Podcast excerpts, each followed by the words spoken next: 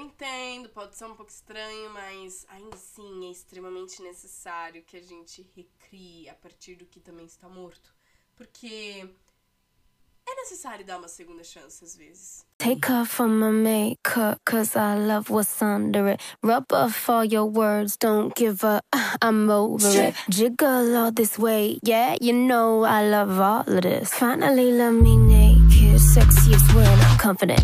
Take off all my makeup, cause I love what's under it. Rub off all your words, don't give up, I'm over it. Jiggle all this way, yeah, you know I love all of this. Finally, let me naked, sexiest when I strip.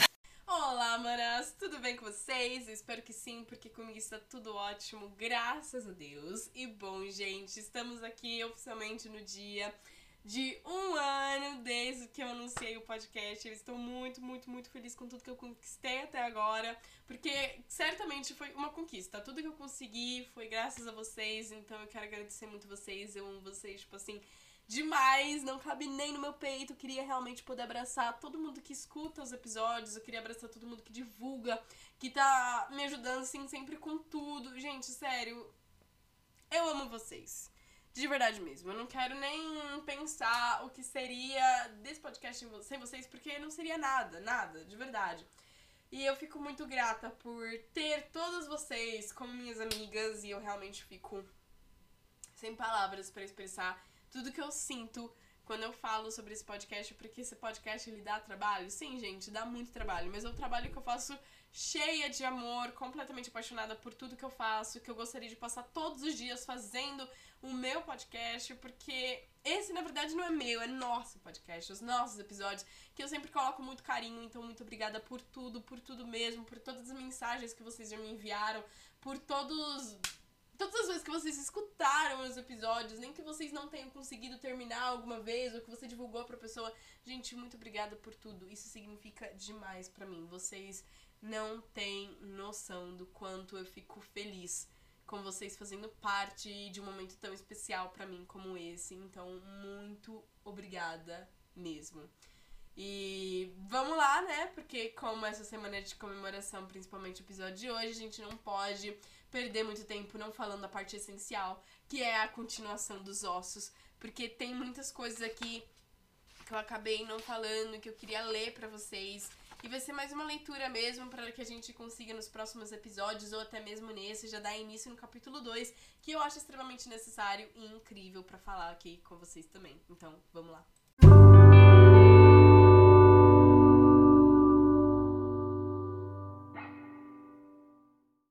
Bom, gente, como eu falei aqui pra vocês, eu vou continuar a ler aquilo. A ler assim, né? Porque antes eu não tava lendo muito, não. Mas agora eu vou focar mais na leitura do que eu coloquei, das partes que eu achava super legal, que eu acabei destacando. Então eu espero que eu não leia esse de novo, porque eu vou começar por esse. E eu não lembro qual foi o último que eu li. Recri... É, não, vou ter que voltar porque se eu vim aqui do nada não vai dar muito certo, não. Hum, aquele que recria a partir do que está morto é sempre um arquétipo de duas faces. A mãe criadora é sempre também a mãe morte e vice-versa. Em virtude dessa natureza dual ou dessa duplicidade de função, a grande tarefa diante de nós consiste em aprender a compreender a nossa volta e dentro de nós exatamente o que deve viver e o que deve morrer. Nossa tarefa reside em captar a situação temporal de cada um, permitir. Desculpa, eu tô um pouquinho doente. Permitir a morte aquilo que deve morrer e a vida ao que deve viver.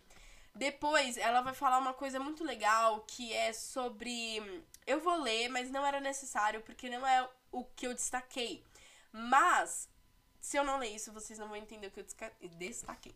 Então, ó, para as mulheres, rio abarro rio, o mundo do rio por baixo do rio, o lar da mulher dos ossos, contém conhecimento diretos a respeito da muda de plantas, rizomas, a semente da origem do mundo. No México, disse que as mulheres têm a luz de la vida. Essa luz está localizada não no coração da mulher, não atrás dos seus olhos, mas em los ovários, onde todas as sementes estão armazenadas antes mesmo que ela nasça. E aí, com isso, você entende o que eu quis assinalar aqui. Assinalar não. Destacar aqui. Dispor da semente significa ter acesso à vida. Conhecer ciclos da semente significa dançar com a vida, dançar com a morte, dançar de volta à vida. A natureza da mulher selvagem nas mulheres é a da mãe da vida e da morte, em sua forma mais antiga. Como gira nesses ciclos constantes, eu a chamo de mãe da vida, morte e vida. Se algo está. Ó, oh, isso aqui é importante. Se algo está perdido, é a ela que devemos recorrer, com quem devemos falar, a quem devemos prestar atenção. Seus conselhos psíquicos são às vezes ásperos ou difíceis de pôr em prática, mas sempre têm a capacidade de transformar e de restaurar. Portanto, quando algo está perdido, precisamos procurar a velha que sempre vive na pelve esquecida. Ela vive ali, meio dentro e meio fora do fogo criador. É um lugar perfeito para a mulher morar, bem ao lado dos úveos férteis, seus óvulos, suas sementes femininas. Ali, tanto as ideias minúsculas quanto as mais importantes estão esperando que nossa mente e os nossos atos se manifestem. Na história de La Loba, a velha no deserto é uma recolhedora de ossos. Na simbologia arquetípica, os ossos representam a força indestrutível. Aqui. Não, é arquetípica, tá certo. Eles não apresentam uma fácil redução. Por sua estrutura, é difícil queimá-los e praticamente impossível pulverizá-los. Nos mitos e nas histórias, eles representam a alma barra espírito indestrutível. Sabemos que a alma espírito, barra espírito pode ser ferida, até mesmo mutilada, mas é quase impossível eliminá-la. Os ossos de lobo nessa história representam um aspecto indestrutível do self selvagem, a natureza instintiva, a criatura dedicada à liberdade. Gente, ó, isso, ai meu Deus, esse livro é perfeito. Que permanece em. Eu não sei falar essa palavra, não. Incólume. Enfim, que jamais aceitará os rigores e as existências, exigências de uma civilização morta ou excessivamente civilizadora. As metáforas dessa história exemplificam um processo completo para devolver a mulher aos seus plenos sentidos selvagens instintos. Dentro de nós vive a velha que recolhe os ossos. Dentro de nós estão os ossos espirituais da mulher selvagem. Dentro de nós está o potencial de readquirir nossa carne como a criatura que um dia fomos. Dentro de nós estão os ossos que para que nos modifiquemos bem como ao nosso mundo. Dentro de nós estão nosso fôlego, nossas verdades e nossos anseios. Juntos, eles são a canção, o hino da criação que sempre desejamos entoar. Como a loba, quase sempre começamos num deserto. À medida que derramamos a alma, somos re... derramamos a alma, somos revitalizadas. Não somos mais uma solução fraca algo de frágil que se dissolve. Não, estamos no estágio da transformação em que estamos nos tornando, onde nós quase sempre começamos num deserto. O deserto é um lugar em que a vida se apresenta muito condensada. As raízes das plantas se agarram à última gota de água e as flores armazenam umidade, abrindo apenas da manhã cedo e ao final da tarde. A vida no deserto é pequena, porém brilhante, e quase tudo, acontece, tudo que acontece tem lugar no subsolo. Peneire o deserto e o veja o encontrar. E veja o que encontra vá recolher os ossos. Nossa, o microfone quase caindo aqui de novo. Eu tava gravando esse episódio antes, mas aí o microfone ele caiu e aí apagou tudo. Gente, essas foram as partes que eu mais amei do capítulo 1, que eu tive que grifar, porque assim, são surreais. Eu, quando eu falo que esse livro ele é muito bom, eu não estou brincando, porque ela trata realmente de uma psicologia muito profunda e muito importante também ela trata literalmente tudo aquilo que a gente precisa ouvir, mas de uma forma tão leve, mas ao mesmo tempo tão inteligente. Isso até me deixa um pouco revoltada. E eu simplesmente amo esse livro, sério. Eu acho que na verdade todo mundo devia ter esse livro em casa. Eu, na verdade, gostaria de dar de presente para todas as minhas amigas, mas eu não tenho muito dinheiro. E aí veio a pandemia, então eu consegui economizar o dinheiro, que na verdade eu não economizei. Mas, enfim. E, gente, isso é muito real. Muito real. Muito real. Porque quando ela fala da semente, eu entendo que ela quer que a gente continue. E ela fala, tipo assim, continua plantando aquilo que você realmente quer colher. Continua lutando por aquilo. Continua se matando para plantar alguma coisa, porque com certeza quando você pegar aquilo, aquilo que foi plantado, você vai colher alguma coisa tão boa na sua vida, mas ao mesmo tempo não esquece desses ossos que eles vão te dar história, aprendizado e eles vão te ajudar em todo esse caminho. Só que se esses ossos também não forem coisa boa, deixa pra trás, não tem problema. Só que aprenda a selecionar o que realmente vai fazer diferença ou não na sua vida. Porque isso é extremamente necessário, isso é extremamente importante e a gente precisa aprender mais sobre isso. A gente precisa aprender mais sobre o que a gente vai deixar entrar para chegar no bulbo do nosso ouvido, que ela tava falando, que eu não vou falar agora corretamente, mas enfim, porque isso aqui é algo muito importante que eu vou ler de novo. Por sua estrutura, é difícil queimá-los e praticamente impossível pulverizá-los. Por ser ferida, até mesmo mutilada, mas é quase impossível eliminá-la. Você vai passar por tudo isso, você vai continuar passando por tudo isso. Você já passou por muita coisa. Mas, meu, vai ser impossível acabar com você. Você só vai ser detonada, mutilada e pulverizada se você permitir que os outros façam isso com você. Porque se você tiver força suficiente para enfrentar todo esse sistema, isso não vai. Não vai acontecer mesmo, de verdade. Você pode ter certeza disso. Eu já estive nesse lugar e eu sei o que é deixar as pessoas te mutilarem, te diminuírem a zero, te poldarem, mas você não precisa deixar com que isso aconteça. Você pode continuar ouvindo o que as pessoas falam, mas você pode lembrar que existe um canal que vai levar pro lixo o que você escuta, que não vai fazer diferença nenhuma na sua vida, porque você vai esquecer aquilo. Porque você aprendeu a selecionar o que é importante ser deixado na sua vida ou não, para que seu cérebro, seu subconsciente, seu inconsciente, seu consciente lembrem ou não.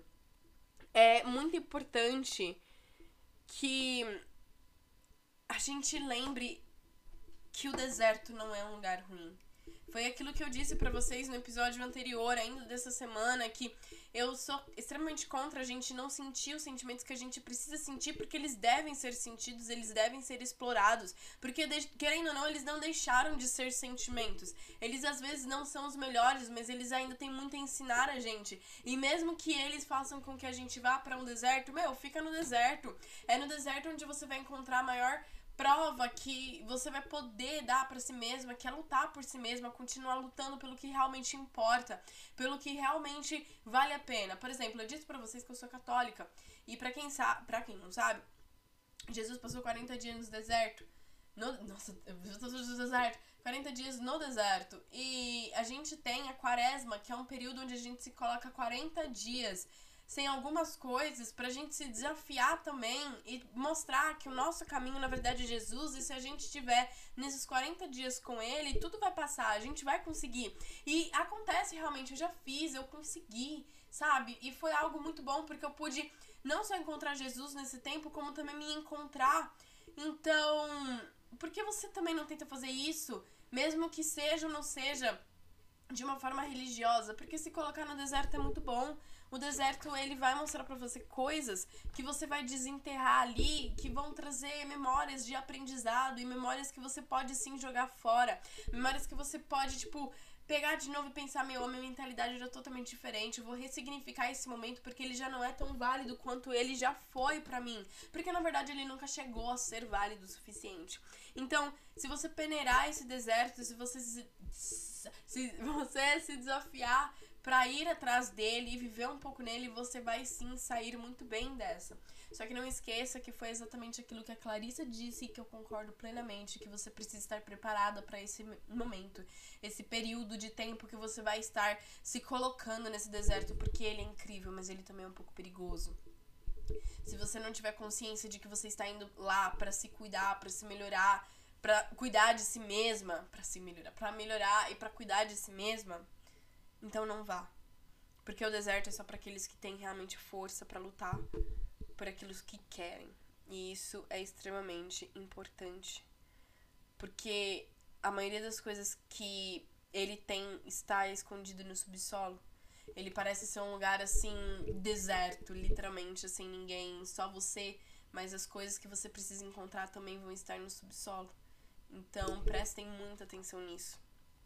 É um lugar em que a vida se apresenta muito condensada As raízes das plantas se agarram à última gota de água e as flores armazenam umidade, abrindo apenas de manhã cedo ao final da tarde.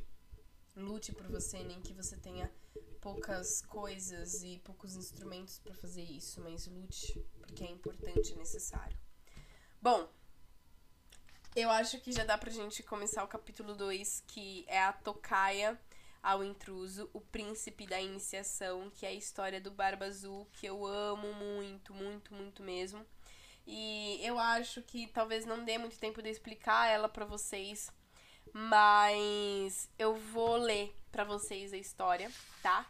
Porque como eu disse, tem a história e depois ele explica o que aconteceu, que é extremamente interessante, interessante, interessante. Então, eu vou ler aqui para vocês para finalizar o episódio de hoje e no próximo episódio a gente já conseguir continuar falando um pouquinho mais sobre isso, tá bom? É... Capítulo 2: A tocaia ao intruso, o princípio da iniciação. O barba azul. No único ser humano existem muitos outros seres, todos com esses seus próprios valores, motivos e projetos. Algumas tecnologias psicológicas sugerem que prendamos esses seres, que os numeremos, que os classifiquemos e que os forcemos a aceitar o comando até que nos acompanhem como escravos vencidos.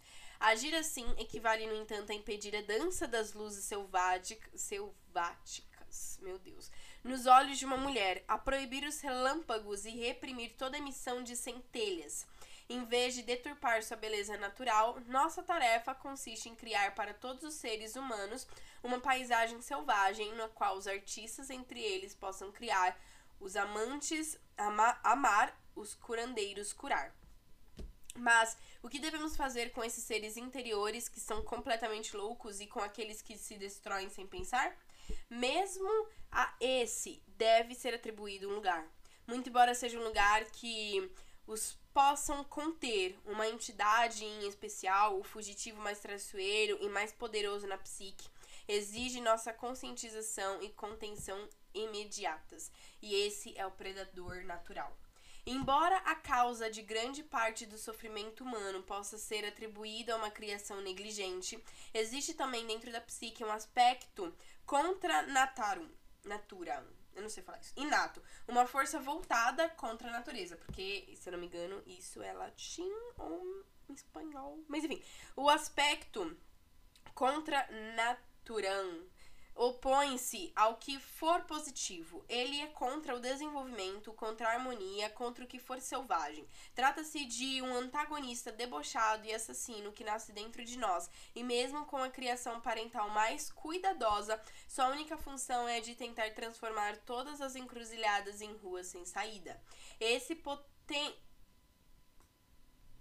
esse potente predatório apare poten Tado predatório, desculpa, aparece de vez em quando nos sonhos das mulheres. Ele irrompe no meio dos planos da alma mais significativos e profundos. Ele isola a mulher da natureza intuitiva. Bom, uh, seu trabalho destrutivo. Peraí. Quando termina seu trabalho destrutivo, ele deixa a mulher com sentimentos entorpecidos, sentindo-se frágil para seguir adiante na vida. Suas ideias e seus sonhos jazem a seus pés, esgotados de qualquer animação.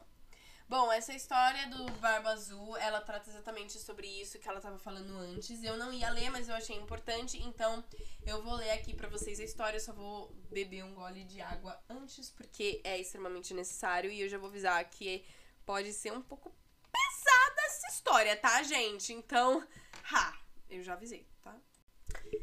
Bom, existe uma mecha. Já começamos a história, tá? Existe uma mecha de barba que fica guardada no convento das freiras brancas nas montanhas distantes. Como chegou até o convento, ninguém sabe. Uns dizem que foram as freiras que enterraram o que sobrou do seu corpo, já que ninguém mais se dispunha a nele tocar desconhecendo-se o motivo pelo qual as freiras iriam guardar uma relíquia dessa natureza, mas é verdade.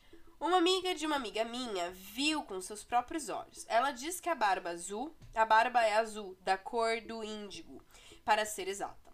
É tão azul quanto o gelo escuro no lago, tão azul quanto a sombra de um buraco à noite. Essa barba pertencia um dia a alguém de quem se dizia ser um mágico fracassado. Um homem gigantesco com uma queda pelas mulheres, um homem conhecido pelo nome de Barba Azul. Dizia-se que ele cortejava três irmãs ao mesmo tempo. As moças tinham, porém, pavor da sua barba, com que aquele estranho reflexo azul, e por, e por isso se escondiam quando ele chamava. Num esforço para convencê-las da sua cordialidade, ele as convidou para um passeio na floresta. Chegou conduzindo cavalos enfeitados com sinos e fitas de cor de, de carmim. Acordou, acordou não, acomodou as irmãs né, e a mãe nos cavalos e, a parti, e partiram a meio galope floresta dentro. Lá passaram um dia maravilhoso cavalgando e seus cães corriam a seu lado e à sua frente. Mais tarde pararam e debaixo de uma árvore gigantesca, o Barba Azul as regalou com histórias e lhes serviu guloseimas. Bem, talvez esse Barba Azul não seja um homem tão mau assim. Começaram a pensar as irmãs. Nossa, é horrível ler com o microfone na frente de vocês, juro, mas enfim.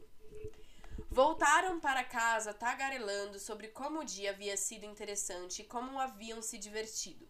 Mesmo assim, as suspeitas e temores das duas irmãs mais velhas voltaram, e elas juraram que não veriam Barba Azul de novo. A irmã mais nova, no entanto, achou que se um homem podia ser tão encantador, talvez ele não fosse tão mau. Quanto mais ela falava consigo mesma, menos assustador ele lhe parecia. E sua barba também parecia ser menos azul. Portanto, quando Barba Azul pediu sua mão em casamento, ela aceitou.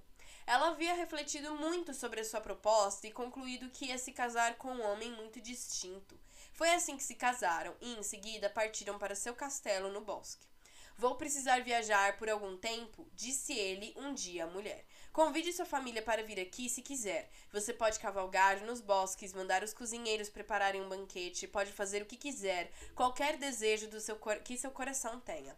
Para você ver, tome minhas chaves. Pode abrir toda e qualquer porta das despensas, dos cofres, qualquer porta do castelo. Mas essa chavinha aqui tem no alto dos arabescos você não deve usar. Está bem, vou fazer o que você pediu. Parece que está tudo certo. Portanto, pode ir, meu querido. Não se preocupe, volte logo. E assim ele partiu e ela ficou.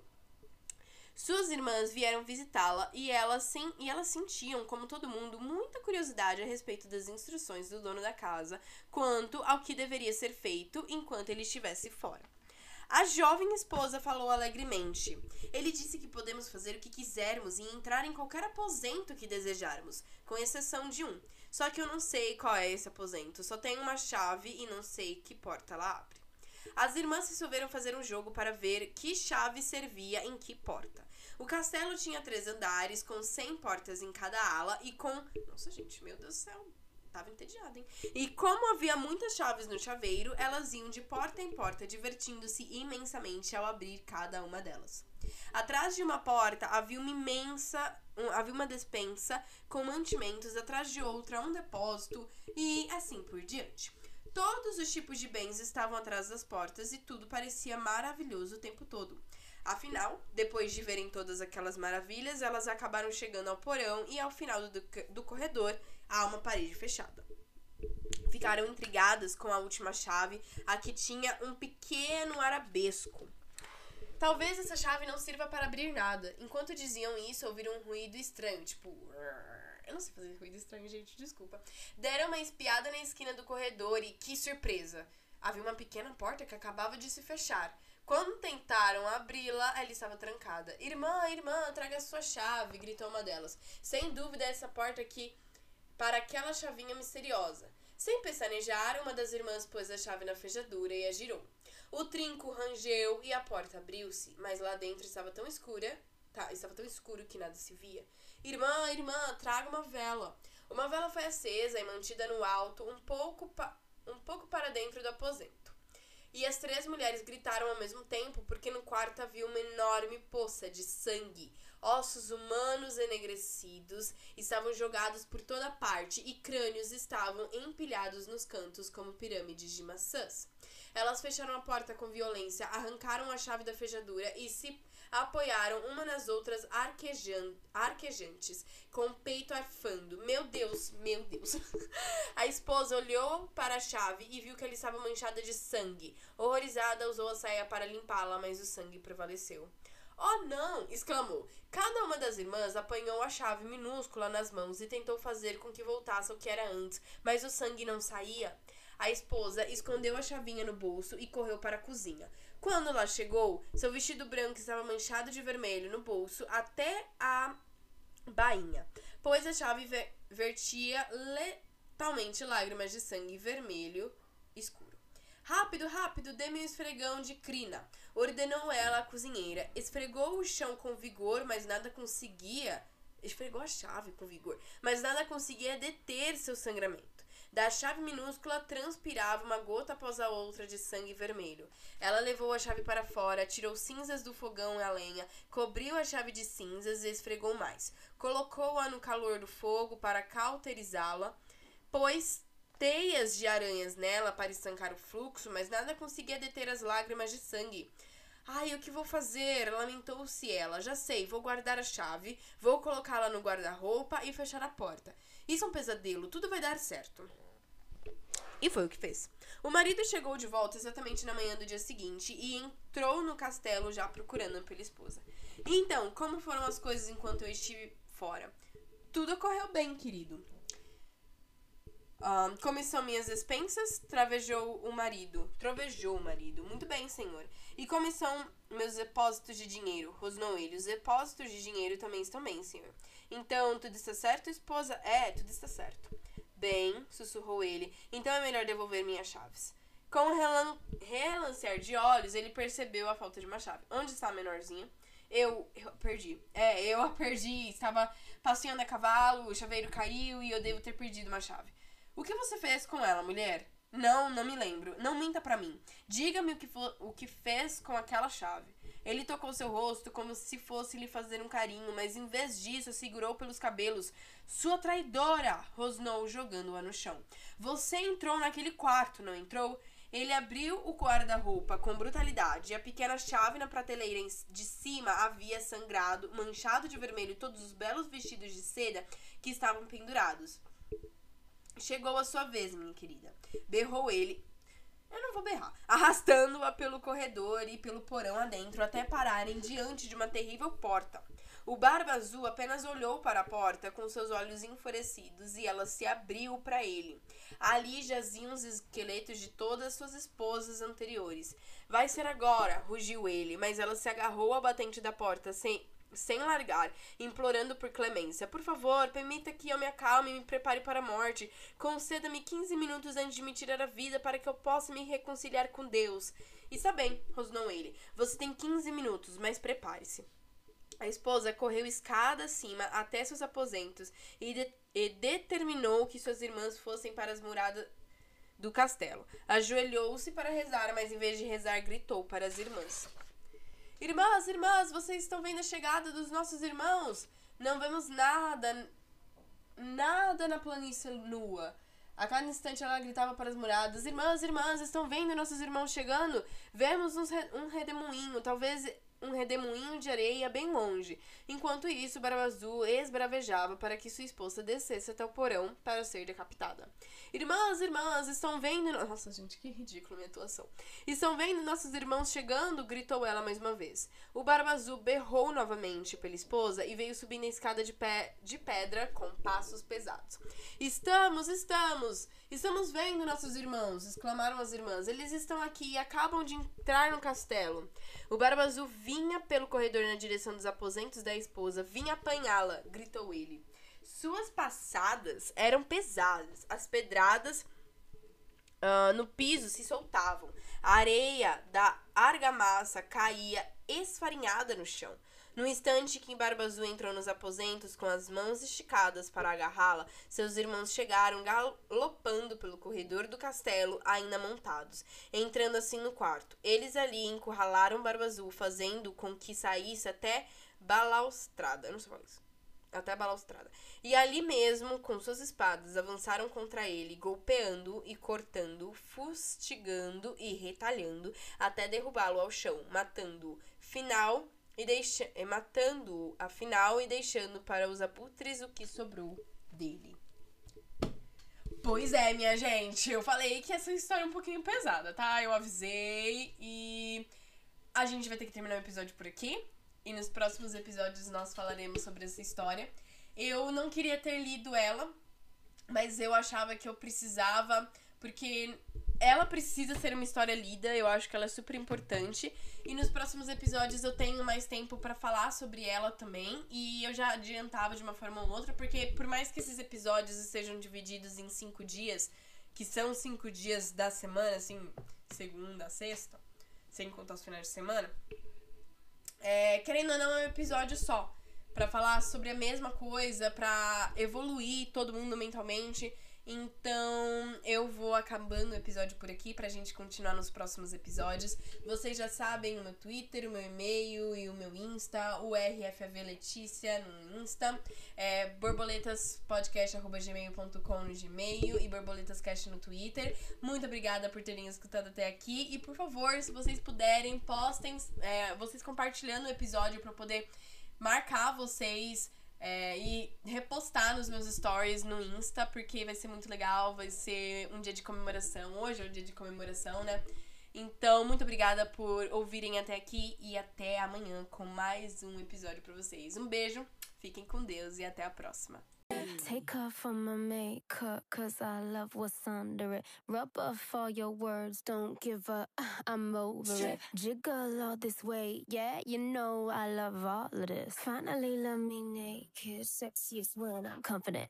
Take off all my makeup, cause I love what's under it. Rub off all your words, don't give up, I'm over it. Jiggle all this weight, yeah, you know I love all of this. Finally, love me naked, sexy as when strip.